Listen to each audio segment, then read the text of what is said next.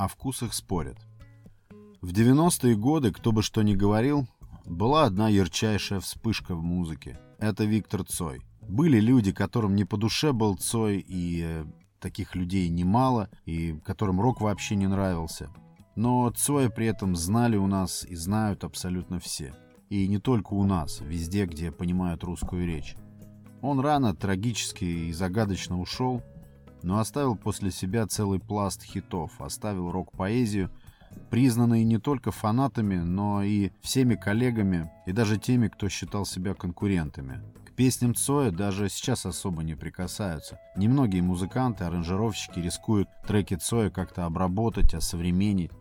Нет, эти альбомы и хиты останутся сокровищем. Это все потому, что песни эти сами по себе полные, самостоятельные, исчерпывающие.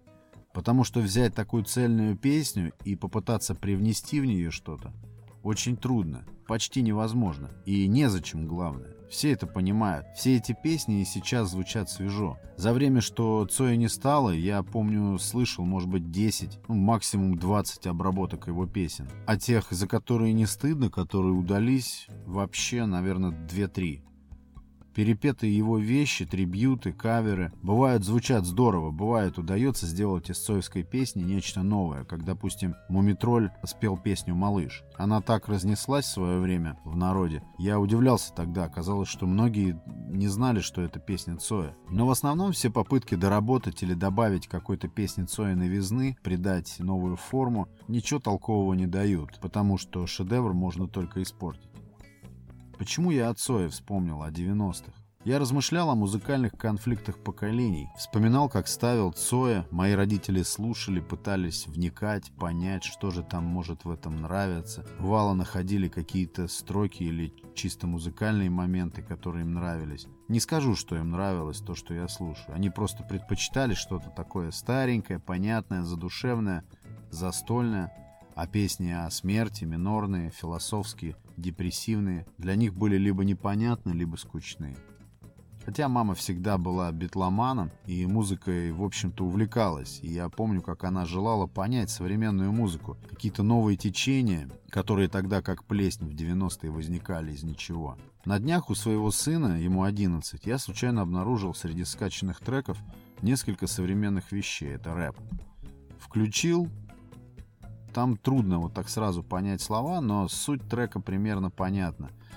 Я посмотрел в сети текст и, конечно, ужаснулся. Я бы мог привести здесь куски текстов этих песен, но они тут будут как дырка в носке. Тот случай, когда лучше избежать цитат. я думаю, да, много мыслей было. Самое главное чувство, которое я испытал, когда прослушал этот трек, это тревога. Да, мне стало тревожно, какое-то ощущение безысходности возникло. Я думаю, вот как можно послушать это во второй раз и больше? Я не ханжа и не сын филолога, не дай бог, но я дослушал это с тем тяжелым чувством, какое бывает у водителя, когда он едет, видит ДТП и трупы на дороге. Гнетущее такое тяжелое опустошающее чувство. Спрашиваю, как ты узнал об этом? Ведь прежде чем скачать, ты же узнал об этом как-то. Он сказал, что в классе слушали ребята и девчонки, и что ему тоже захотелось. Одиннадцатилетние дети, думаю. Надо же. Я не стал говорить ему, что нейронная сеть, наверное, какой-нибудь искусственный интеллект создал бы более стоящую вещь, чем вот это. Он сказал мне, что вообще ничего не понял в этих песнях, и это отлично. В конце концов, тот, кто этот трек сотворил, достиг цели — Трек воспроизводится в ушах подростка, который вообще еще ничего не понимает. А слова там такие «я достану свою трубку, и мы окажемся внутри этой сучки». Аудитория-то, получается, сразу этими творцами определяется как подростковая. Кто еще может это слушать? Потом я вспомнил, как-то ночью был на веселе и стал спорить со студентами, своими друзьями, по поводу того, кто сильнее, ну или круче, исполнитель из Казахстана все знают его, или исполнитель, у которого под подошвой города. Специально не хочу называть их, э, здесь это ни к чему. Глупый спор, но я нарочно, помню, спровоцировал его, чтобы разогнать ночную скуку. Ну, потому что я считаю, что рэп — это текст, в первую очередь, который можно прочитать просто даже пристукивая пальцем по столу или топая.